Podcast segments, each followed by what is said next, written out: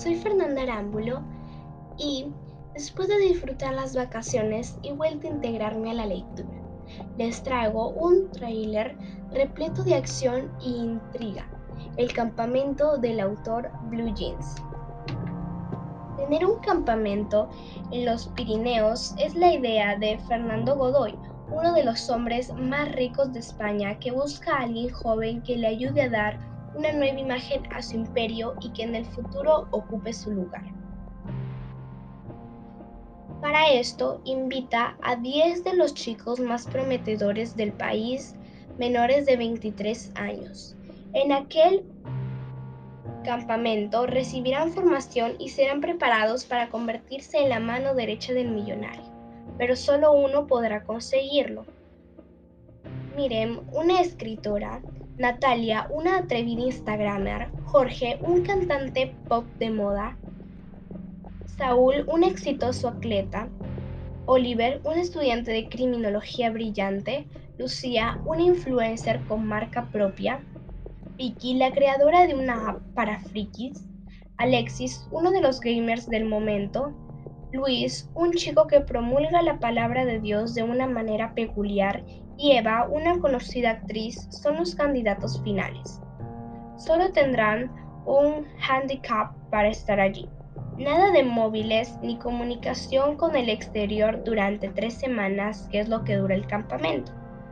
Las cosas marchan según lo previsto y los chicos disfrutan de esa experiencia donde tienen charlas con algunas personas profesionales que les enseñan lo que es el mundo del emprendimiento y de los negocios. Y con la ayuda de los coordinadores Martín y Gema, cumplen tareas y deberes en el campamento. Todo estaba bien hasta que un viernes, el segundo viernes para ser exactos, desaparecen los coordinadores los chicos estaban preocupados, pero a algunos no les importaba mucho, pues pensaban de que Gemma y Martín tendrían una relación secreta y deben de estar por ahí en el campamento. Pero Saúl, Luis y Alexis tenían un mal presentimiento y estaban muy preocupados. Partir de este instante todo cambia y los acontecimientos inesperados se irán sucediendo.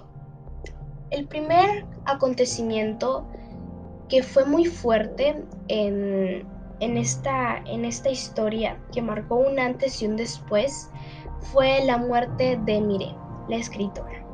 Miren es una chica que sufre de bloqueos, de bloqueos de creatividad y no puede relacionar, no puede relacionar ninguna idea o tener alguna inspiración. Por esto es que decide ir al campamento porque deduce que si va allí va a estar más inspirada por el ambiente, pero no es cierto porque cuando va no, no siente nada, no siente ninguna inspiración y se siente muy frustrada porque debía sacar una nueva edición de, de su libro La Casa de Muñecas Rusas. Debido a esta presión, tiene fuertes dolores de cabeza y le zumban mucho los oídos, así que decide ir al comedor del campamento y tomar un poco de agua. Saca su botella de agua y cuando toma empieza a sentir todo su cuerpo débil y ve todo negro. Ahí es cuando Luis y Alexis se dan cuenta de que ella está muerta porque van al comedor y la encuentran tirada. Le toman primero el pulso a ver si solamente estaba desmayada, pero no, estaba muerta. Después de este suceso, las cosas empiezan a poner raras porque había un debate entre los chicos. Algunos pensaban que era que estaba bajo presión porque Jorge sabía de que ella tenía bloques, bloqueos de inspiración porque le contaba Miren. Pues estos dos chicos, Jorge y Miren, habían establecido una bonita amistad durante estas dos semanas que habían pasado juntos. y se entendía mucho, pues los dos tenían la misma afición que amaban escribir, pero escribían de dos de diferentes modos porque Miren amaba escribir, pero relatar historias y él amaba escribir, pero para sus propias canciones. Entonces, Jorge sabía que tenía mucha presión y tal vez por eso haya sufrido un ataque o algo parecido y otros como Natalia pensaban que ella la habían envenenado porque era muy raro, pero Oliver, el experto en criminología, deducía de que tal vez había, la había visto comiendo un fruto seco y si no recordaba mal, ella era alérgica a eso, entonces que tal vez pudo haber sido eso, pero estaban dudosos hasta que el, el noveno día encuentran a Jorge muerto ahogado en la piscina. Esto a ellos les impacta mucho porque no, es, no encuentran a Gemma ni a Martín y están solos en, en el campamento, entonces les entra mucho miedo. Natalia es el que encuentra el cuerpo de Jorge y, y, les cuenta a todos sus compañeros gritando y en lágrimas, entonces todos se sorprenden y Oliver dice que deben mantener la calma, pero ellos ya llegaron a la conclusión de que hay un asesino en el campamento. Aunque antes de la muerte de Jorge, Saúl y eh, Lucía habían entrado al cuarto de Gema para averiguar si se encontraba allí o no, pero no tuvieron ningún éxito y pero encontraron una lista con nombres, con sus nombres y una característica negativa de ellos. La de Jorge era de que era un adicto. Entonces, Oliver dijo que tal vez pudo haber muerto de una sobredosis porque después de la muerte de Miren, este chico cayó en una fuerte depresión y, de, y, como era adicto al alcohol y a la droga, había dejado de había dejado de fumar por un tiempo, pero después de la muerte de Miren empezó a hacerlo. Eso es debido a que por la sobreexplotación de su padre, porque él quería ser un cantante de rock, pero su padre le dijo que debía ser un cantante de pop, si es que eso quería ser porque su padre no quería que fuera un cantante. Así que él siempre quiso que él fuera más, pero le exigía mucho. Nunca estaba con él cuando tenía problemas y el único alivio que encontraba para aliviar todas esas presiones era el alcohol y fumar. Entonces después de este suceso, los chicos se quedan muy traumados y deciden dormir juntos. Mm, sortean los sortean quién van a dormir y después del sorteo van a dormir, pero no muchos logran dormir porque después de haber visto a su mejor amigo, a, a Oliver y a su compañera Mirem, fue muy, muy difícil procesar. El siguiente día Alexis y Alexis fue a ver el cuerpo de, de, em, Jorge y se da cuenta de que se da cuenta de que tenía un pinchazo en el cuello como si le hubieran puesto una jeringa. Entonces se da cuenta que de verdad lo habían asesinado. Pero antes de que se diera cuenta, él tuvo un, un recuerdo cuando Jorge le había dicho que él nunca podría estar con Luisa porque solamente era un simple gamer. Alexis tenía un interés amoroso por Luisa, por, por Lucía y, y, Jorge como, estaba ebrio no sabía con, qué palabras decía ni, ni lo que ni siquiera sabían dónde estaba porque estaba muy borracho, entonces le dice estas palabras hirientes a Alexis y Alexis sufre problemas graves de ira porque en una de las charlas Fernando Godoy le dice a Alexis que una de las cosas que, que supieron cuando investigaron profundamente sobre ellos fue de que él había, le había clavado un lápiz a un compañero porque le había ganado en una partida de un videojuego. Entonces, ahí podemos suponer de que Alexis sufre problemas de agresividad.